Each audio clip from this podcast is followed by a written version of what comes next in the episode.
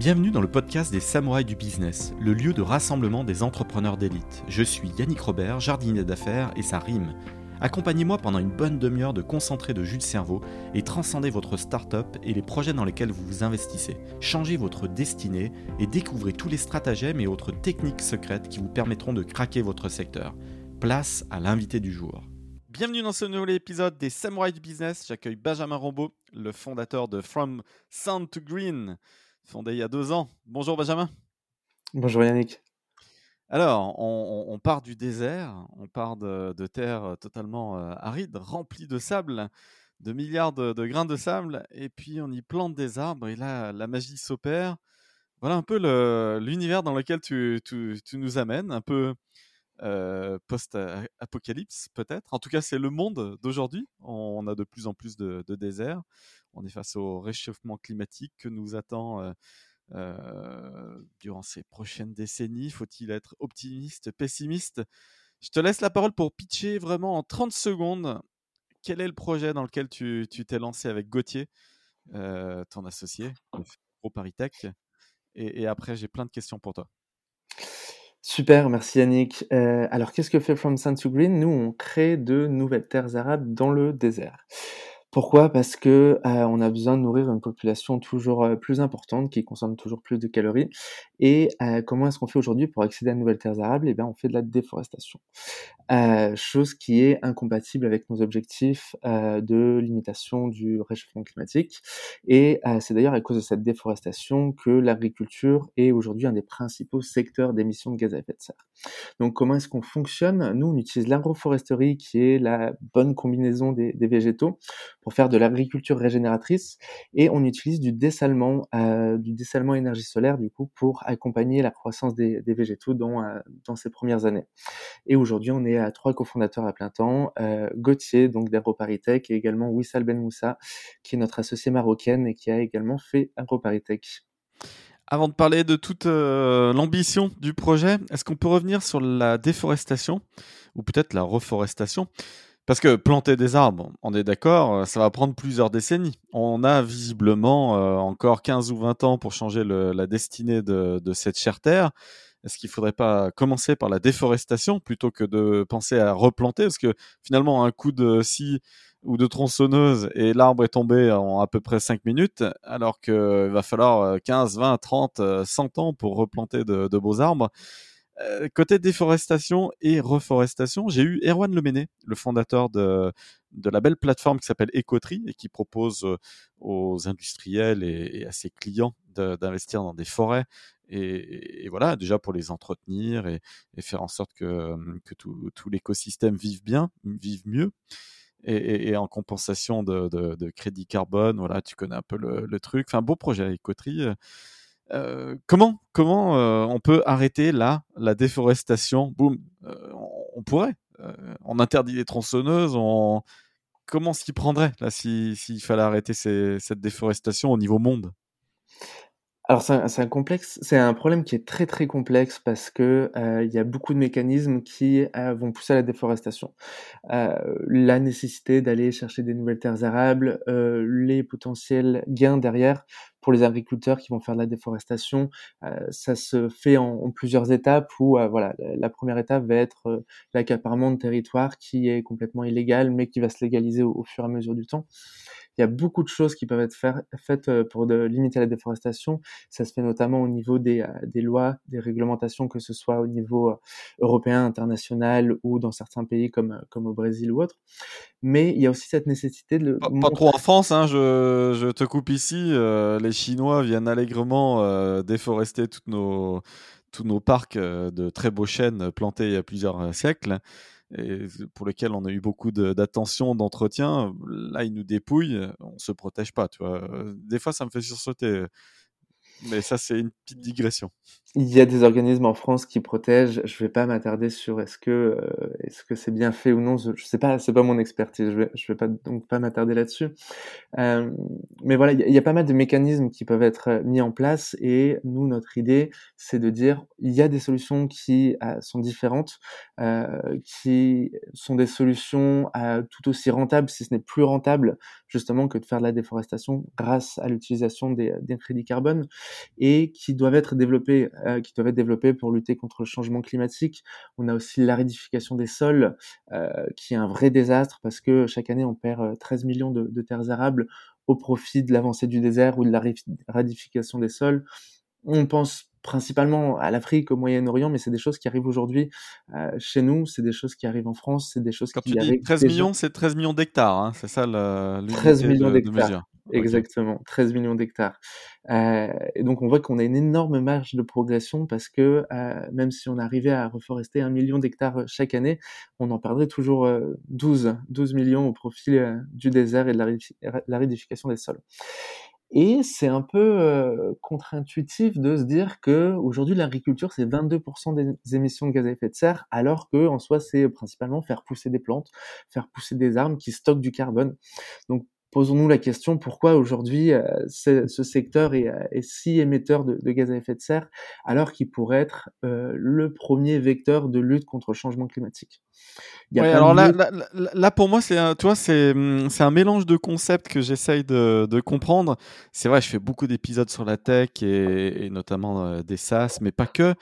Et alors là, là, on parle de déforestation, de réutilisation des sols, et puis tout d'un coup aussi, boum, l'agriculture qui émet des, des, des, gaz à effet de serre. Tu vois, ça fait beaucoup de choses cumulées.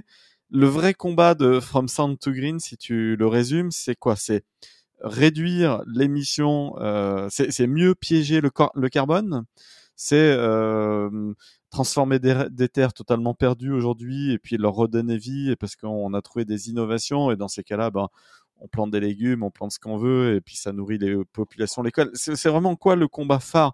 Parce que j'ai l'impression qu'il y a pas mal de choses qui, qui se mélangent. Il y a beaucoup de choses qui s'imbriquent effectivement et notre combat phare aujourd'hui, c'est la lutte contre l'aridification et la désertification on s'installe dans des régions qui étaient des régions agricoles il y a deux, trois décennies, qui aujourd'hui, à cause du changement climatique, sont en train de, euh, de s'éroder, les sols sont en train de s'éroder, on perd euh, toute la richesse du sol. Et, les et, celles-ci n'émettent pas de, de, gaz à effet de serre ou de, de carbone à date, puisque c'est des déserts. On est d'accord qu'on part d'un territoire neutre perdu. Donc c'est pour ça que hum, vraiment, gardons ce, ce fil conducteur, euh, c'est transformer le désert, il n'y a pas forcément le combat contre le CO2. Si, si à petite échelle ou grande échelle, ça, on y arrive. Mais tu vois, j'ai l'impression qu'il y, y, a une stack de, d'objectifs qui s'empilent, mais le premier, c'est d'abord euh, revégétaliser les déserts. C'est ça le, le combat.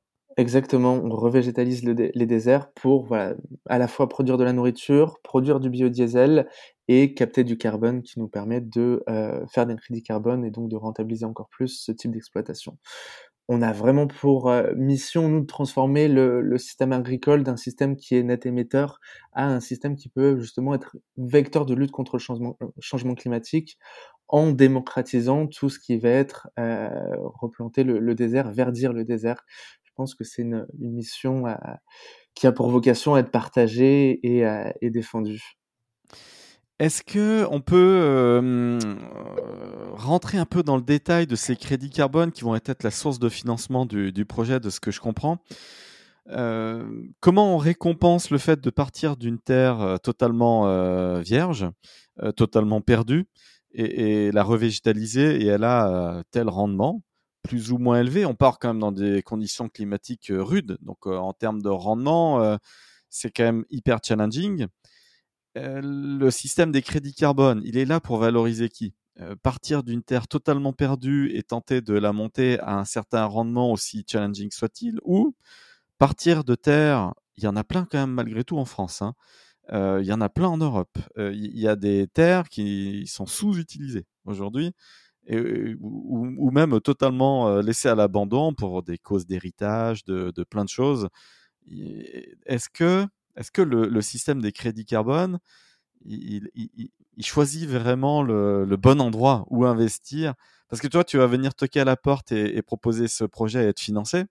Mais en face de toi, tu pourrais avoir des petits-fils d'agriculteurs qui disent, bah voilà, la terre euh, est plus ou moins en jachère depuis 30 euh, ans chez moi.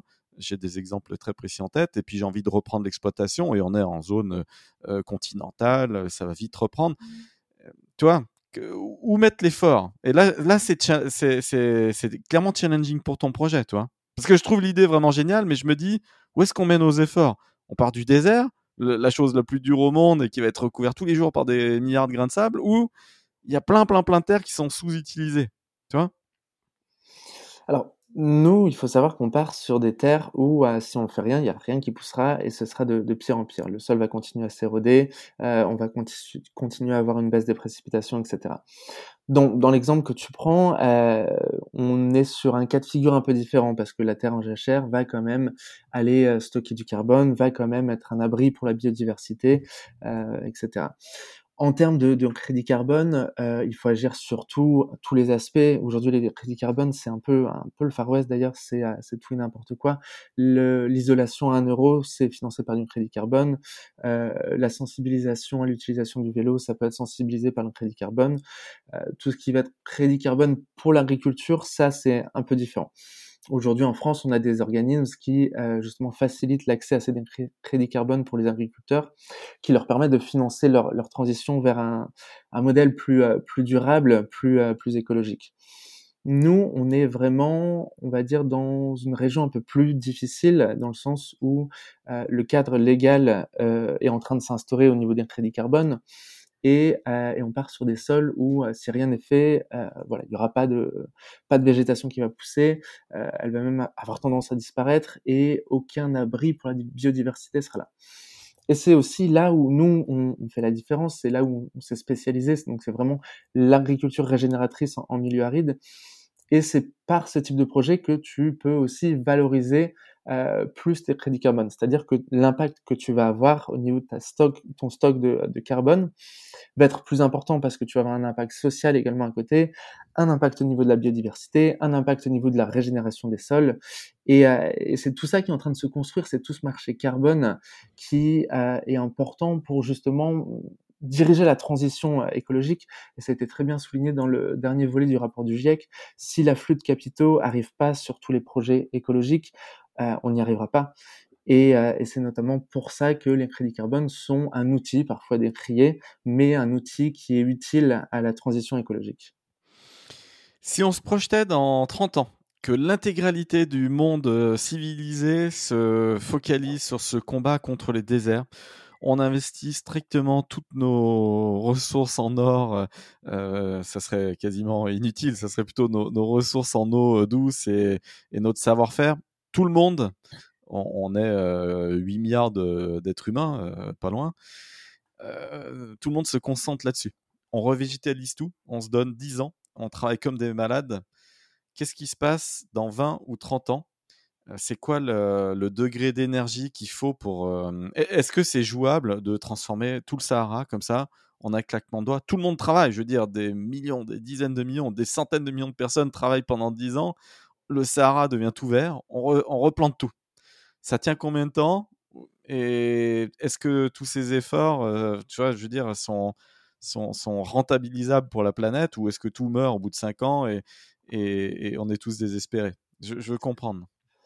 Alors, est-ce que c'est jouable? Oui, c'est jouable, notamment parce que la plus grande nappe phréatique au monde se trouve euh, sous le Sahara. Euh, pourquoi? Parce que le Sahara, Sahara a été plusieurs fois euh, vert dans, dans l'histoire de la Terre, plus d'une centaine de fois, j'ai pas le, le, chiffre exact. sous, sous des degrés d'inclinaison, puisque la Terre tourne, différents par contre, hein, on est d'accord. Hein. Exactement. ce que tu dis est totalement vrai, mais la Terre était orientée différemment. Exactement. Donc euh, l'axe de, de, la Terre, l'axe de rotation de la Terre a tendance à pivoter euh, tout, tous les X milliers d'années, ce qui va changer euh, donc l'énergie qui est euh, qui est emmagasinée à certaines surfaces, à certains endroits de la planète. Et là, euh, là, on avait moins d'énergie donc qui a été emmagasinée. Du coup, il y avait moins de précipitations et de ce fait-là, le Sahara s'est un peu désertifié, voire Oui, et ça a formé une poche en profondeur, grande, deux, deux fois comme la France, hein, quand même on parle de 30 000, je vois, 30 000 kilomètres cubes d'eau, quand même. ouais, c'est énorme. D'ailleurs, Kadhafi avait commencé des grands travaux pour aller utiliser cette eau pour faire de l'agriculture dans le désert et, nourrir sa population, avoir plus de, résilience alimentaire au, niveau de son pays. Avec quelques kilomètres quand même à creuser en profondeur. Hein. donc à un moment donné, la densité elle est vraiment très forte. Il y, a, un challenge technique pour aller percer quand même aussi profond, mais ça, ça se fait quand même. Ouais, mais est-ce qu'il vaut mieux pas essayer d'aller percer aussi profond plutôt que d'aller chercher tout ce qui est gaz et pétrole Parfois, oui, tu as raison. Encore plus raison. Pour répondre à ta question, est-ce que aussi c'est souhaitable de transformer tout le désert du Sahara? Euh, Je suis pas forcément la bonne personne pour y répondre, mais je ne pense pas qu'il soit souhaitable de transformer tout le Sahara. Tout simplement parce qu'on va avoir des, effets de bord comme l'effet albédo qui est aussi à prendre en compte. Donc l'effet albédo qui est la réflexion du soleil sur différentes surfaces de la Terre L'avantage du désert, c'est que, étant donné que c'est une surface très claire, elle va avoir tendance à renvoyer beaucoup de rayons solaires dans, euh, dans l'espace pour diminuer le, euh, le réchauffement climatique, mais elle va pas du tout faire de captation carbone. Nous, notre credo chez From Sun to Green, c'est qu'on doit voir l'agriculture comme euh, un, un rempart à la rédification des sols et, euh, et, aussi le Sahara comme un potentiel grenier euh, qu'il faut utiliser non seulement pour faire de la captation carbone, mais aussi pour aller nourrir euh, à la fois les, les, femmes et les hommes de cette planète et aussi les machines, tout simplement parce que euh, le biodiesel est aussi une énergie euh, qu'il faut considérer.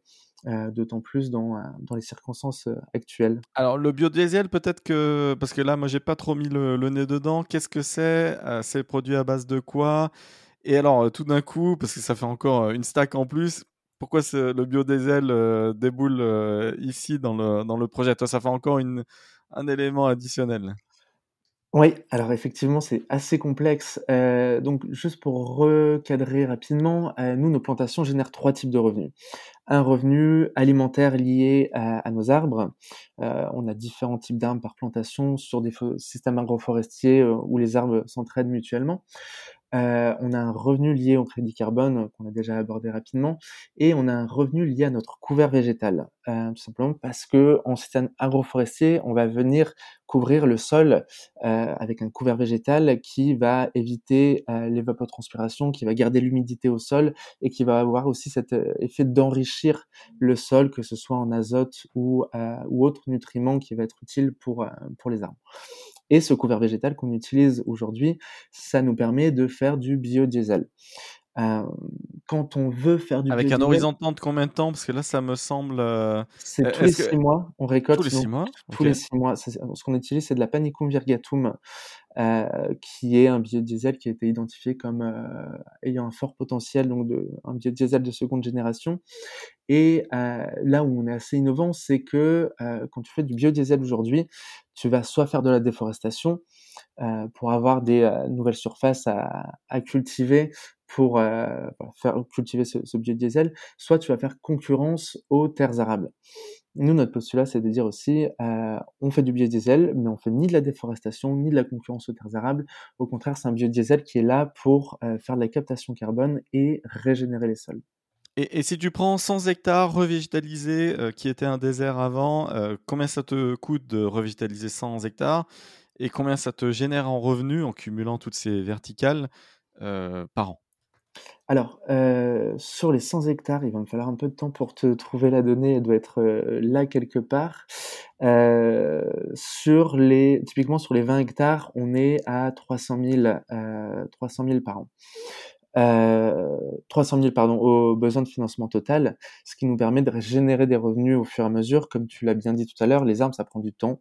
Euh, ça prend du temps pour pousser, ça prend du temps pour générer des revenus. Euh, le principe de l'agroforesterie, c'est de combiner différents types d'arbres avec un couvert végétal. Et on va avoir des, des arbres qui vont produire très tardivement ainsi que des arbres qui vont produire très rapidement. Euh, le couvert végétal nous, nous permet de générer des revenus dès la première année et euh, nos plus petits arbres dès la troisième année. Après, on va avoir d'autres espèces d'arbres qui vont produire à partir de, la huitième année. Ce qui nous permet d'avoir une, augmentation, un crescendo des revenus, que ce soit des revenus liés aux arbres, que ce soit des revenus liés au crédit carbone et aussi au couvert, euh, couvert végétal. Et, dans tes projections, justement, ça, ça, ça, ça, représenterait combien à plein régime euh, une fois que c'est 20 ou c'est 100 hectares, mais parlons de 20 parce que c'est ton référentiel, lorsque ces 20 hectares sont à plein régime, ça, ça fait quoi? Ça produit quoi? Alors, euh, tu me prends un peu au dépourvu, du coup, je cherche en même ah, temps. J'aime bien les chiffres, j'aime bien les chiffres. Non, non, mais tu as tout à fait raison. Et euh, c'est des choses très importantes parce que ces plantations, nous, on les propose en investissement vert par la suite aux entreprises, à des fonds à impact, à des fonds et à des banques également, qui leur permettent d'investir euh, l'argent de leurs leurs clients dans des, euh, dans des projets qui soient verts, qui soient euh, également signes de captation carbone et euh, qui aient un fort retour sur investissement. Pendant que tu grades, j'étais en train de, simuler, je me dis, voilà, ça fait 15 000 euros à investir par hectare. Euh, qu'est-ce qu'on peut y mettre? Parce que euh, on va y planter quand même des arbres un peu plus matures pour gagner un peu de temps face au combat dans le désert. Donc, bah, c'est quand même un peu plus coûteux que de mettre juste une petite graine et d'attendre et de lutter. Donc, euh, je me dis, avec 15 000 euros pour, euh, pour un hectare, euh, sachant qu'un hectare, c'est quand même assez grand, toi. 100 mètres par 100 mètres, on, on y met quoi? Avec 15 000 euros sur 100 mètres par 100 mètres?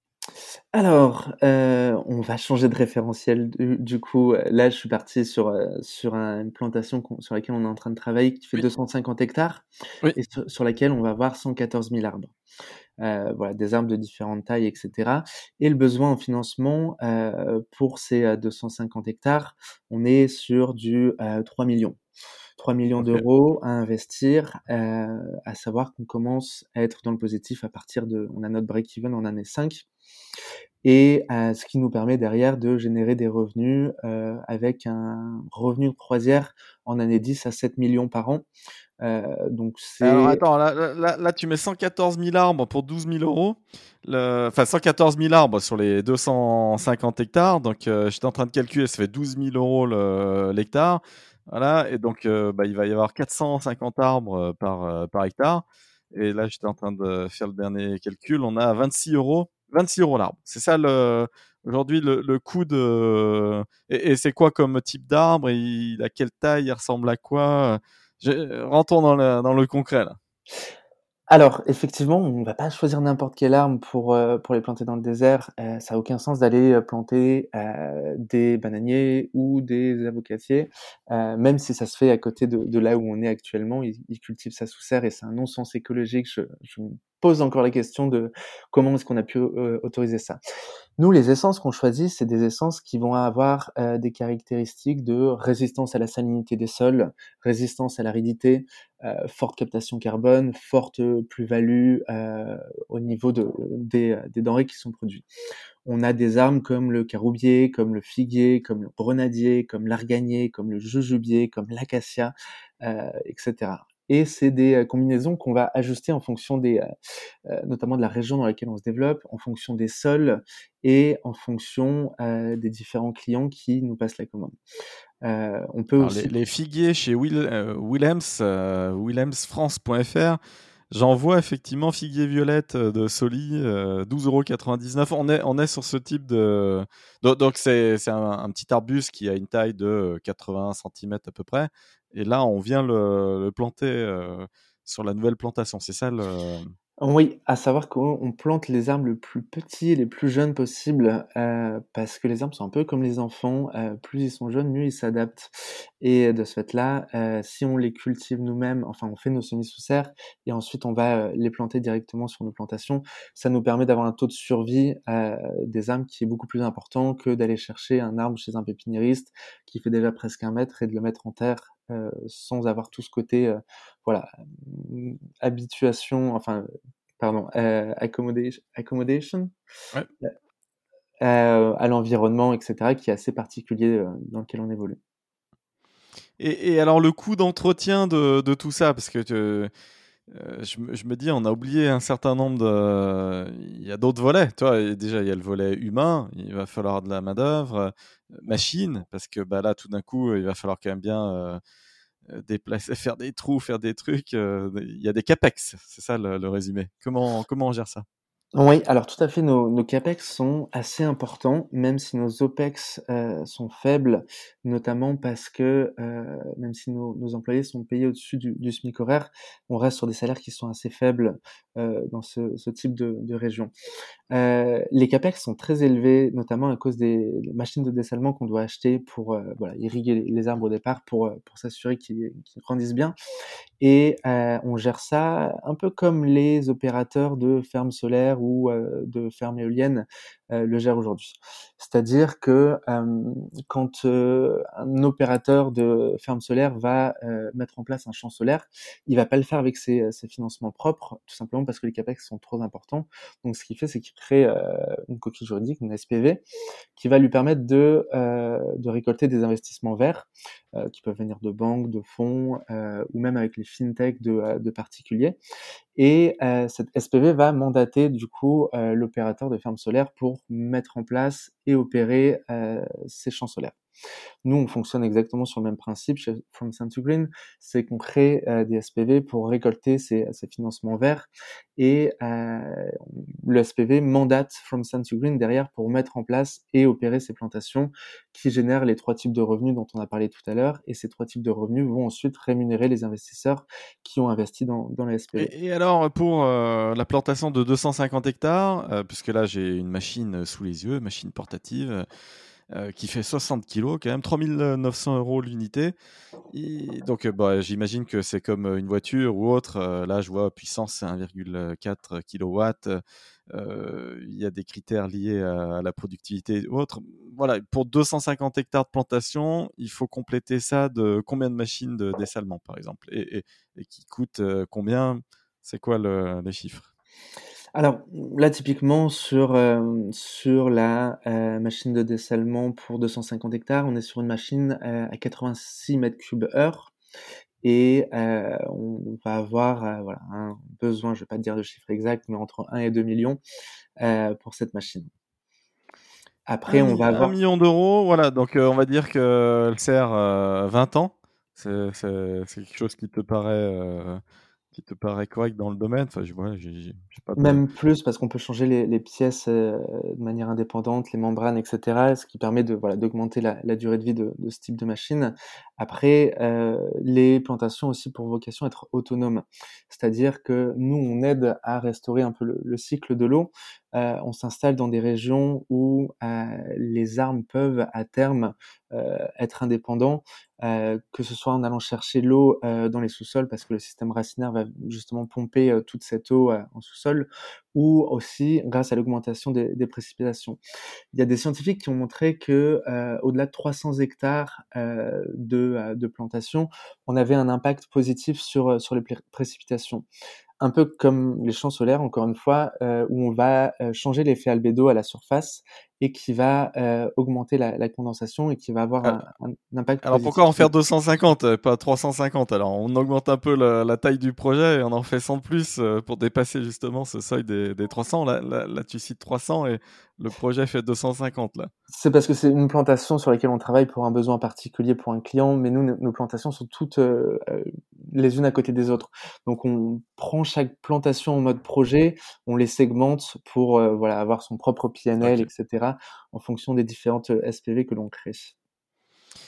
Si on revient à la partie euh, financement du, du, projet, quand même, une, un des gros paris, finalement, c'est la technologie tu déploies une machine à plus de 1 million d'euros, finalement, le pari que tu fais, c'est la durée de vie de, la machine et, le rendement euh, de la machine. Parce que si la machine, euh, ça suit pas, en réalité, toute l'économique derrière, elle tient pas. Donc, euh, c'est qui le prestataire? Comment on, juge avant d'aller claquer un million d'euros? Et comment on s'assure que, que le cahier des charges industrielles, là, il tienne la route?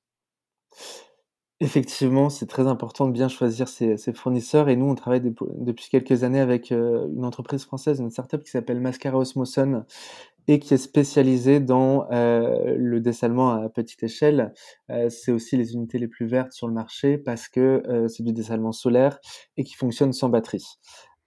C'est un ancien, un ancien de l'éolien qui s'appelle Marc Vernier qui a monté cette très belle entreprise qui aujourd'hui se développe un peu partout dans le monde et qui est porté par cette crise de, de l'eau. Et, et, ça fait maintenant deux ans et demi qu'on est en contact avec eux. Ils nous ont énormément aidé à construire tout le projet. Et, euh, c'est aussi en partant sur euh, des fournisseurs qui soient à la fois euh, sûrs, qui aient déjà démontré que, leur que leur produit fonctionnait, et fonctionnait même dans des conditions un peu difficiles. C'est pour ça qu'on a choisi de partir avec Mascara Osmoson, en plus du côté Train Green qui, qui porte le projet. Ils existent depuis combien de temps, Osmoson alors, ça c'est une colle, mais ça fait quand même euh, pas mal d'années, euh, je dirais entre 5 et 10 ans. Je ne sais pas exactement, ils sont, euh, ils sont plein boom en ce moment, mais euh, je t'avoue que j'ai pas, le, pas la réponse à cette question. La, question, elle est directe. Hein. Je me dis, voilà, là, tout l'enjeu, il est là. C'est une question industrielle. Donc, est-ce que le prestataire a déjà traversé, voilà, si, le prestataire il est là depuis 40 ans et fait des machines de dessalement, parce que c'est pas une technologie nouvelle, et qu'il n'y a pas eu de problème, bon, ben, on est parti sur un BP à 15 ou 20 ans sans souci. Voilà, mais donc si l'acteur est un peu plus récent, tu m'as dit start-up, donc je me suis dit, tiens, c'est cool, mais est-ce que dans la durée, parce que imaginons, tu as un problème assez clé dans 5 ou 6 ans, mais je, vais me pencher sur, le, sur ce que fait Osmoson et que ben, ça ne tienne pas la route. Bah, toi, tu as claqué un million d'euros, mais du coup, bah, l'économie de ton projet, quand même, elle est, mise en danger. Je veux dire, là, là tu as un vrai sujet de où est-ce que tu investis, on est d'accord? Oui, tu as tout à fait raison. Euh, c'est pour ça qu'on a des garanties dessus, etc., qui nous permettent d'être backés en cas de, en cas de pépin. Euh, donc, c'est très important de voilà, faire en sorte que, euh, comme tu l'as bien dit, si jamais il y a plus de machines qui fonctionnent, on est incapable d'aller euh, irriguer nos plantations, on est incapable d'aller, euh, voilà, enfin, on est incapable de pouvoir mener à, bien le projet et on met même en péril le projet, sachant que tous les arbres risquent de mourir. Euh, Est-ce qu'il n'y a pas un, un, partenariat stratégique à faire avec eux? Est-ce qu'ils investissent là dans ton projet Osmoson? Non, alors ils investissent indirectement euh, en nous mettant à disposition euh, certaines, euh, on va dire, bourses pour euh, des, euh, de la recherche sur différents aspects, notamment sur l'aspect phytodessalement, parce que quand tu, tu fais du dessalement, tu vas avoir un déchet qu'on appelle la saumure et qui est une eau hyper concentrée en sel qui euh, est dans 99% des cas euh, rejeté en mer par euh, les grosses usines de dessalement. Nous, on en fait, on en fait une ressource de cette eau-là, que ce soit via du phytodessalement ou via de l'élevage de microalgues, notamment la Dunaliena salina, pardon, qui permet derrière de faire aussi du biofuel, de la cosmétique, etc. Donc c'est via cette recherche et développement qui nous finance en partie. Mais pour revenir sur, sur ton point qui est très intéressant. Je, je, me dis, ouais, je, te posais la question parce qu'en fait, je me dis, tu es dans un cas assez classique où là, tu, tu as un intérêt à faire du, du corporate venture. C'est-à-dire, si euh, tu lèves un million et demi et que sur les un million et demi, il y en a un million deux qui partent dans une machine, bah autant s'allier avec le corporate euh, et l'industriel qui va pouvoir te la fournir et, investir dans ton projet parce que finalement tout l'argent que tu lèves, c'est finalement pour lui faire du chiffre d'affaires à lui. Donc autant créer les synergies. Mais mmh. est-ce que tu as discuté avec des acteurs comme euh, Allmix par exemple? Allmix, tu, là tu parlais des algues et, et de comment optimiser ces, ces saumures eux, bah, c'est les spécialistes en France des algues et puis ils ont des, des, des relais de distribution dans le monde entier. C'est quand même une superbe réussite française. Ils font du venture, ils soutiennent des, des beaux projets. Est-ce que tu es allé leur, euh, leur porter ton, ton dossier à ce jour? Alors, non, pas Allmix, O-L-M-I-X, c'est bien ça? Voilà, exactement. Fondé euh, historiquement par Hervé Balusson un, historique du, secteur AgTech. On en a parlé euh, avec Axioma parce qu'il y a des grosses synergies entre le projet d'Anthony Buja qui est à Brive-la-Gaillarde et, qui utilise justement des, des, micro-algues. Euh, il fait des, des, nutriments, en fait, des biostimulants euh, pour régénérer les terres. Et, donc, du coup, bah, il utilise une partie du savoir-faire d'Olmix. Et je sais que Olmix regarde de très très près tout ce qu'il fait, sans trahir de, de secret. Tu as peut-être des alliances comme ça stratégiques à, construire? Tu as tout à fait raison. J'ai, euh, euh, en fait, j'avais déjà discuté avec Anthony euh, à une occasion qui m'avait justement parlé d'Olmix. On avait regardé un peu plus en détail. le problème est qu'il n'opère pas aujourd'hui au Maroc. Le Maroc est notre premier, premier pays dans lequel on opère, dans lequel on se développe aujourd'hui. Euh, on est en contact avec des entreprises similaires, mais qui opèrent déjà au Maroc. C'est un peu compliqué, on va dire, de euh, voilà, d'aller chercher peut-être un partenaire en France et de lui dire viens t'installer avec nous au Maroc, tu verras, euh, c'est génial. Les gouvernements euh, mettent en place énormément de choses, que ce soit pour l'agriculture ou, ou l'environnement. c'est toujours plus facile quand l'entreprise est déjà située au Maroc. Et on est en contact avec pas mal d'entreprises au Maroc qui font déjà des, euh, des micro-algues. Mais, euh, et, pourquoi, le, pourquoi le Maroc? Parce que tu aurais pu choisir, euh, tu aurais pu aller en Espagne où il y a quand même aussi des, des, des vrais sujets. Il y a peut-être en France aussi des, des, zones à régénérer. Pourquoi cette zone du Maroc? Euh, Pour plusieurs raisons. Euh, déjà, le Maroc, on a, on a regardé pas mal de, de pays euh, qui avaient les caractéristiques qu'on cherchait, donc euh, un accès euh, à l'eau, euh, l'eau de mer, l'eau salée ou l'eau saumâtre, un foncier assez important aussi, un besoin de valoriser des, des territoires arides, un besoin de lutte contre la désertification, mais également tout, aussi une politique, euh, que ce soit une politique sociale, environnementale, écologique, sur l'agriculture aussi, qui, euh, qui soit un peu avant-gardiste et, euh, et qui ait justement envie de faire changer les choses. Euh, le Maroc cochait énormément de cases. En plus de ça, on a la chance d'avoir euh, Wissal qui est associé au projet et euh, qui a des, des des terres qui correspondent justement aux caractéristiques que, que l'on recherche. Donc euh, le Maroc cochait vraiment toutes les cases. Euh, je connaissais assez peu le Maroc avant euh, que l'on aille s'y installer et j'avoue que c'est une très très belle surprise parce que tant au niveau accompagnement des politiques, accompagnement aussi industriel et, et au niveau aussi accompagnement au savoir-faire parce qu'on est accompagné par des universités là-bas, c'est un pays qui est vraiment avant-gardiste sur énormément de points. Si on revient à l'aspect purement terre, parce qu'il y a le soleil, il y a les végétaux il y a la terre, puisque là l'idée c'est de, de, faire retravailler ces terres totalement perdues, donc il va falloir les faire changer de nature. Alors là, je, m'amusais à taper sur Wikipédia écosystème. Donc en écologie, un écosystème est un ensemble formé par une communauté d'êtres vivants en, en interaction, une biocénose, avec son environnement, le biotope. Je sais que le sujet des vers de terre est ultra clé pour maintenir une terre, d'ailleurs en France, avec les produits chimiques, d'où l'utilisation des biostimulants d'ailleurs de Axioma, euh, ça permet, ça, permet de, maintenir une terre en meilleure qualité, ça évite de tuer les vers de terre. On en a perdu, euh, voilà, ça a été divisé par un ratio de genre euh, des centaines de fois moins de, vers de terre voire même des milliers. C'est un truc de, de, malade. Il y a quasiment plus de, vers de terre dans nos terres, alors que c'est eux qui, font que, la terre est de bonne qualité. Quand on part du désert, on met des arbres. comment on fait pour qu'elle soit autonome finalement cette terre et, qu'elle revive dans un délai à peu près raisonnable? Et ce sujet des vers de terre, comment il réapparaît dans le désert? Alors, la terre, c'est vraiment le point crucial du projet parce que euh, si on n'a pas un bon sol, on sera incapable de faire pousser quelque chose dessus. Euh, et c'est vraiment euh, voilà l'étape presque l'étape une euh, quand on s'installe sur nos plantations, c'est d'aller retravailler cette terre. On utilise plusieurs méthodes aujourd'hui pour refertiliser les sols. On met des, on amende du coup le, le sol avec du biochar par exemple, qui a pas mal de propriétés en plus de celle de stocker du, du carbone sur le long terme dans les sols, qui est aussi un hydro-rétenteur et qui apporte des nutriments au sol. On apporte aussi de la matière organique que l'on récupère via un entrepreneur local auprès de différents cheptels.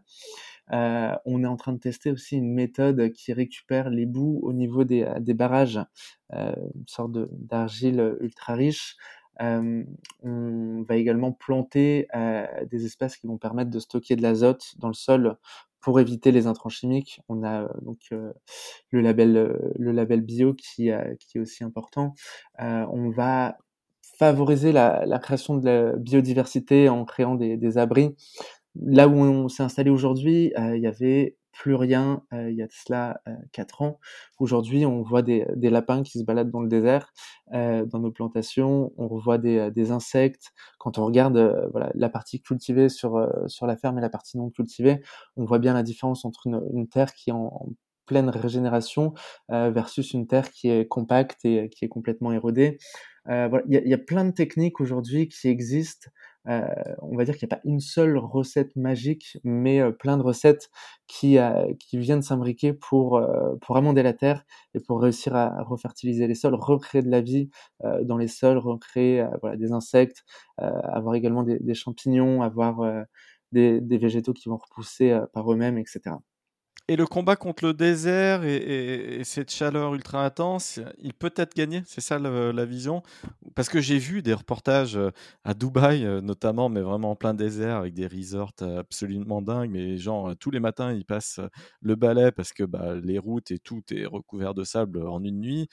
Et j'ai vu des reportages de villes entières hein, africaines où bah, c'est pareil, le désert avance de plusieurs mètres par an et puis c'est inarrêtable. Comment là on, crée une barrière pour que ben, il n'y ait pas des milliards de, grains de sable qui viennent se déverser comme ça sur la terre tous les jours? Euh, effectivement, euh, c'est possible, c'est possible, et c'est ce qui est en train d'être fait dans le désert du Gobi en Chine. C'est ce qui est en train d'être fait avec l'initiative de la Grande Muraille Verte en Afrique, euh, et c'est ce que nous aussi on fait à, à plus petite échelle, peut-être plus grande plus tard, euh, à travers notre euh, agriculture régénératrice. Euh, il est important de comprendre que voilà, il y a deux types d'aridification de, des sols. On va avoir le, désert qui avance avec avec le sable et on va aussi avoir le sol qui s'érode, les végétaux qui se dessèchent et, et c'est là où aussi on crée on crée l'aridification des sols. comment est-ce qu'on fait? On va choisir des espèces adaptées déjà. On va construire des, des murs végétaux tout autour de nos plantations. On est obligé de, mettre des, murs brise-vent, euh, des murs végétaux brise-vent parce que on a des tempêtes de sable euh, qui peuvent venir, euh, brûler tous nos, brûler, abîmer toutes nos plantations. On, est donc on a eu un épisode de ciel totalement orangé en Île-de-France là il y a quelques semaines. Tout le monde s'est étonné. Il y avait du sable de partout, de partout, de partout, et c'était vraiment bien du sable du Sahara. Il y a même des esprits complotistes qui, qui disaient qu'on nous déversait des, des produits chimiques sur la tête, mais non, c'était bien du sable. Donc je me dis, si ça arrive euh, jusqu'à nous à des milliers et des milliers de kilomètres en, traversant euh, euh, une mer et autres, localement, comment ça se passe, toi, cette lutte contre le sable? Eh ben, c'est un peu différent parce que là où nous on a vu le, le, sable du Sahara dans le ciel et un peu sur nos voitures, etc. Euh, au Maroc, quand on a des tempêtes de sable, c'est pas du tout, du tout la même chose. Hein. C'est vraiment, on peut pas avoir un mètre, Bien sûr. un mètre devant nous c'est beaucoup plus dense. Euh, tu peux, tu peux vraiment. C'est donc plus dur à lutter, contre, tu vois ce que je veux dire? Exactement. Et euh, le seul moyen pour lutter contre aujourd'hui, c'est euh, restaurer des écosystèmes, restaurer des oasis, euh, restaurer des, euh, des murailles vertes et, et c'est quelque chose qui commence à rentrer un peu dans les esprits. Il y a y a la COP 15 qui s'est déroulée il y a pas très longtemps en, en, Afrique, justement sur le sujet de la, de la désertification, parce que ça engendre énormément de problèmes derrière. Ça engendre un flux migratoire, ça va engendrer des, des famines, ça engendre des énormes exodes, etc. Donc, il y a un vrai, vrai enjeu là-dessus et euh, on n'a que la nature pour nous aider là-dessus. On n'aura pas, on n'aura pas de technologie, on va pas pouvoir inventer euh, d'énormes paravents à tempête de sable ou, autre chose. C'est vraiment que la nature qui pourra nous sauver de la, désertification. Pourquoi avoir pris le, hum, avoir logé ce, ce, beau challenge dans une coquille euh, civile et commerciale et non pas une immense entité mondiale soutenue par des gouvernements? Est-ce que c'est un combat? Qu'on peut mener à titre privé euh, d'entrepreneur ou est-ce que c'est un combat qu'on devrait euh, mener à l'échelle des, gouvernements C'est quand même une vraie question. Tu, vois l'ampleur du challenge. Pourquoi s'y pourquoi coller en tant qu'entrepreneur? Parce que aujourd'hui, les règles du jeu sont que on évolue dans un monde capitaliste euh, où euh, il est important d'avoir un retour sur les investissements qu'on peut faire, euh, mais on a aussi cette notion d'impact qui arrive.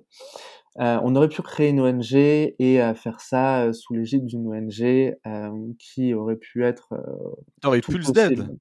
Très sincèrement, t'aurais eu beaucoup plus d'aide financière sous plus, forme d'ONG. Plus d'aide financière, exactement. Sauf que c'est pas les ONG qui aujourd'hui dirigent le monde, c'est les entreprises. c'est voilà, ça peut être les GAFAM, ça va les, être les grandes entreprises. Tu vois ce que je veux dire Les grandes entreprises, oui, tout à fait.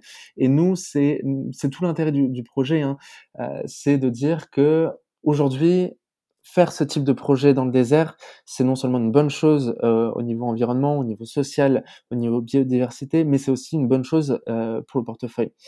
Et, euh, et, on veut favoriser toute cette réplicabilité euh, du modèle pour euh, générer de nouvelles initiatives dans d'autres dans d'autres parties du monde. Euh, les déserts euh, recouvrent, je crois que c'est un tiers des, des, des, terres émergées, donc il y a vraiment de la place pour ce type d'initiative. On sera incapable de, de, le faire tout seul. on, on essaye de promouvoir ce type d'initiative et à terme mettre tout, tout notre modèle en, en, open source pour que ça puisse être répliqué à droite à gauche.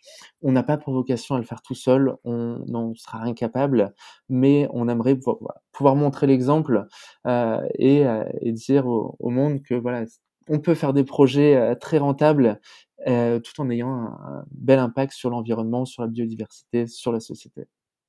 Quand tu parles d'open source et, donc de partage, euh, comment on allie ça avec les, les prérequis des, investisseurs, il faut qu'on aborde le, le, sujet rendement. Du coup, cet exemple-là où on était dans une plantation de 250 hectares et où on a dû déployer cette machine, un million d'euros de dessalement et investir euh, autour de ces 114 000 arbres, ça va générer combien euh, dans le temps?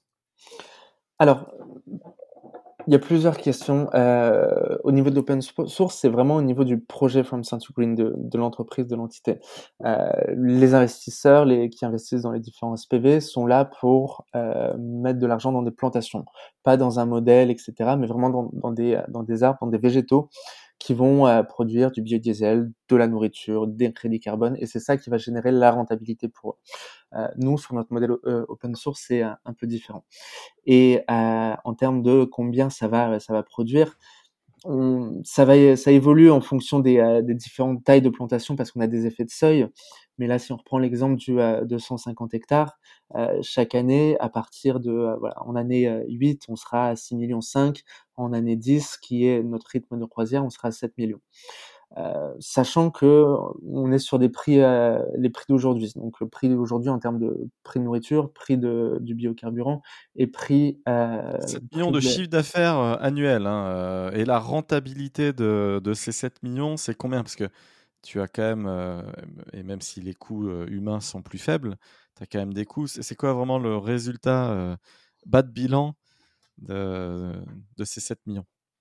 On a différents scénarios, un scénario low, un scénario euh, medium et un scénario high pour, euh, pour toute la modélisation qu'on fait sur toutes nos, nos, plantations. Ouais, en scénario médian, on va dire.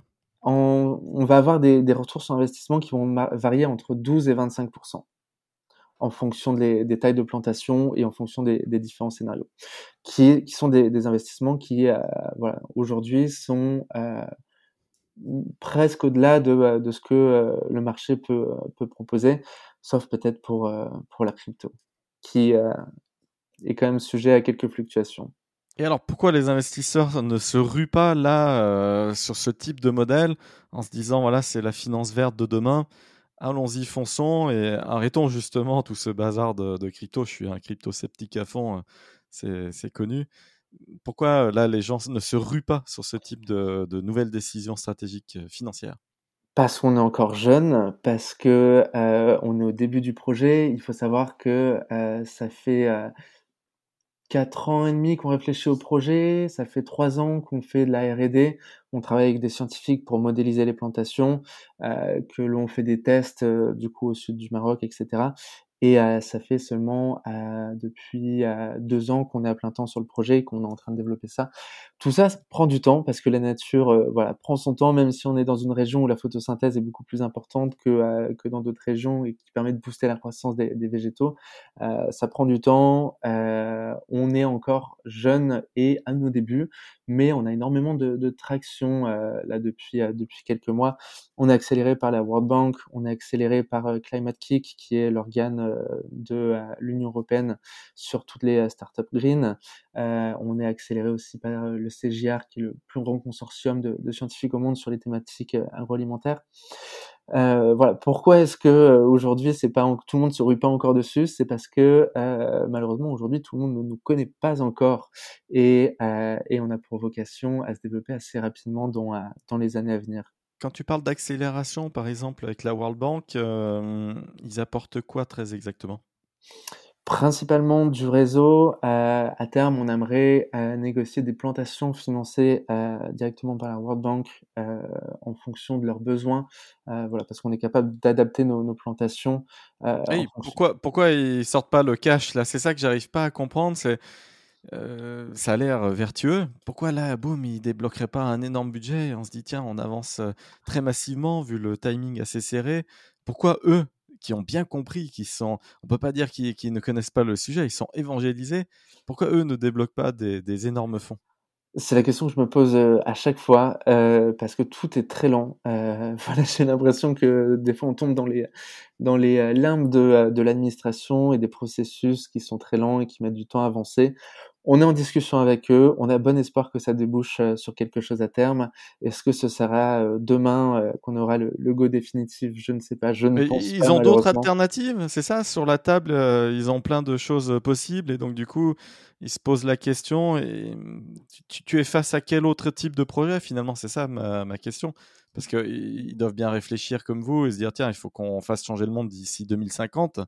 Donc, bah, on va pas se laisser 10 ans de réflexion. On est en 2022, il faut qu'on euh, implémente des choses là maintenant, d'ici à la fin de la décennie. Donc, ils ont quoi comme autre euh, alternative sur la table? Tu, tu, dois les connaître, les compétiteurs un peu qui, qui sont face à toi et qui, et qui offrent une autre vision, une autre manière de lutter contre, contre ça, le réchauffement, la, la ridification des...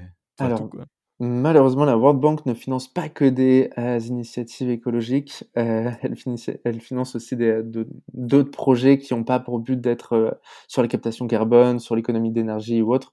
Je pense que leur pile de dossiers est assez énorme et ils financent énormément de, de choses, notamment au Maroc. voilà, nous, sur notre secteur, on n'est pas très nombreux pour le coup et on se revendique un peu comme étant les plus green on connaît, euh, voilà, on connaît des, entreprises qui euh, qui plantent des milliers d'hectares euh, d'arbres en monoculture dans le désert, en allant chercher l'eau dans les nappes, dans les nappes souterraines, qui sont bien souvent de, de l'eau fossile. voilà, c'est des initiatives qui sont quand même belles parce qu'elles ont pour but de reverdir le désert tout en faisant de la captation carbone et en, et en produisant de la nourriture. Mais c'est des initiatives qui peuvent encore être améliorées. Et, euh, et, là où euh, ces initiatives sont peut-être un peu plus anciennes que la nôtre, nous on est assez jeunes, mais on a quand même pour vocation à démocratiser ça, que ce soit euh, pour nos plantations From Sun to ou pour aider aussi d'autres acteurs à se diriger vers l'agroforesterie, qui est quand même beaucoup plus louable comme, comme agriculture, et, et voilà, à promouvoir cette, cette culture du désert qui pourrait potentiellement, euh, voilà, pourquoi pas euh, voir le Sahara comme notre futur grenier, euh, là où on pourrait produire énormément de, de, denrées alimentaires, capter énormément de carbone, produire du biofuel pour nos machines et, et aussi donner de, l'emploi dans ces régions qui sont bien souvent synonymes d'exode et, et d'instabilité. On n'en parle pas assez souvent, mais voilà, la, la question alimentaire, c'est vraiment au cœur de, de tout pays et la résilience alimentaire encore plus. On, on le voit aujourd'hui avec ce qui se passe en Ukraine et en Russie. Il y a beaucoup de pays qui ont décidé de euh, voilà, pas se concentrer du tout sur euh, sur la résilience alimentaire, sur le fait d'avoir une agriculture qui puisse euh, nourrir sa, sa population. Euh, et on le sait très bien, surtout en tant que Français, quand euh, quand on est incapable de manger à sa faim, euh, ça donne lieu à, à des à des révolutions. C'est aussi d'ailleurs en partie pour ça qu'il y a eu les révolutions arabes il y a peu de temps. Nous, on travaille vraiment sur cet aspect-là en disant on a tout à y gagner à voilà verdir les déserts, que ce soit en termes de stabilité politique, en termes de en termes d'agriculture plus durable, de captation carbone, etc. C'est euh, c'est vraiment la voie du futur. Aujourd'hui, on a possibilité de le faire, on a les moyens techniques pour le faire. Euh, tout ce qui est euh, solutions basées sur la nature sont des choses qui se développent. voilà, plutôt que d'aller faire des aspirateurs géants pour stocker le carbone, allons planter des arbres dans le désert. On est d'accord qu'il y a un problème de corruption assez massive et qu'aujourd'hui, c'est ce qui grève le, système, en tout cas pour un certain nombre de pays dans le monde. Et donc, il y a peut-être aussi ce genre d'aspect à aborder. Mais tu te rêves quel meilleur scénario dans les cinq prochaines années Si on se reparle en 2027, From Sound to Green, tu, tu te vois où dans le base case scénario? Je nous vois avec, plusieurs milliers, plusieurs centaines de milliers d'hectares, un modèle qui, qui s'exporte, qui est permis de, créer plein d'autres entreprises similaires à la nôtre, voilà, qui utilisent tout le savoir-faire qu'on a pu euh, acquérir, qui utilisent euh, euh, voilà les, les, compétences, les outils qu'on peut mettre à, leur disposition, et voilà qui est fait plein de plein de petites entités un peu partout dans le monde, et voilà qui est réussi à produire énormément de, de nourriture, capter énormément de carbone, et aussi réussir à travailler sur la mentalité des gens en se disant que voilà la nature c'est peut-être la, technologie la plus vieille que, l'on ait. Il y a des milliers, des milliers d'années de, sélection des différentes essences, etc. Euh, et que aujourd'hui, aller chercher une solution technologique à un problème euh, qui est le réchauffement climatique, c'est pas forcément la bonne solution. La nature a énormément de solutions pour nous. Utilisons euh, tout ça pour pour notre bénéfice tout en voilà, respectant le, cycle de la nature et, euh, en, essayant de tirer un, maximum de profit, que ce soit euh, pour l'humanité ou pour la biodiversité dans, dans son ensemble. 100 000 hectares, c'est l'équivalent de 400 machines de dessalement, c'est l'équivalent de 400 millions d'euros. Euh, comment on finance 400 millions d'euros en 5 ans? Sur le modèle des SPV, euh, sur le côté aussi communauté, je, crois profondément au pouvoir de la communauté. Euh, voilà, la communauté peut faire bouger les choses. La communauté peut s'engager également. Quand on regarde les initiatives comme Time for the Planet. 400 millions, 400 millions, il faut que tu sois dans des réseaux de distribution de type euh, assurance vie. Sinon, c'est pas le venture qui va te, te financer. Qui est l'expert dans le projet? Comment on ouvre les tuyaux? Il y a une vraie question. Tu vois je, je pense que dans ton projet, et, je, sais, là, je t'ai vraiment challengé à fond. Il y a un aspect industriel très fort. Et là, euh, je me rends compte qu'il y a un aspect euh, financier euh, de très très haut vol. Dans votre équipe, il faut un expert de, ce type de, levée. Mais ce pas des levées de fonds, tu vois ce que je veux dire?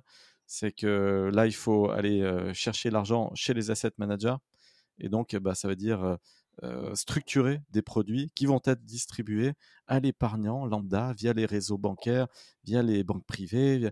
Et, je veux dire, ça, ça, ça se fait pas en 5 ans. Structurer un produit, c'est entre 2 et 3 ans. Euh, bien le vendre, c'est à minima 5 ans de plus. Et donc, euh, c'est pour ça que entre l'ambition et l'exécution, c'est très important de réfléchir au projet. Je te tends la perche et, je laisse fumer euh, le truc. Je connais très très bien cette industrie de, de l'asset management. Donc c'est pour ça que je, au vu, au vu de l'ambition et des besoins, je pense qu'il y a quand même un vrai, euh, une vraie réflexion à mener avec un corporate. Tu vois ce que je veux dire? Tu as tout à fait raison. Et je on te laisse réfléchir à, à tout ça.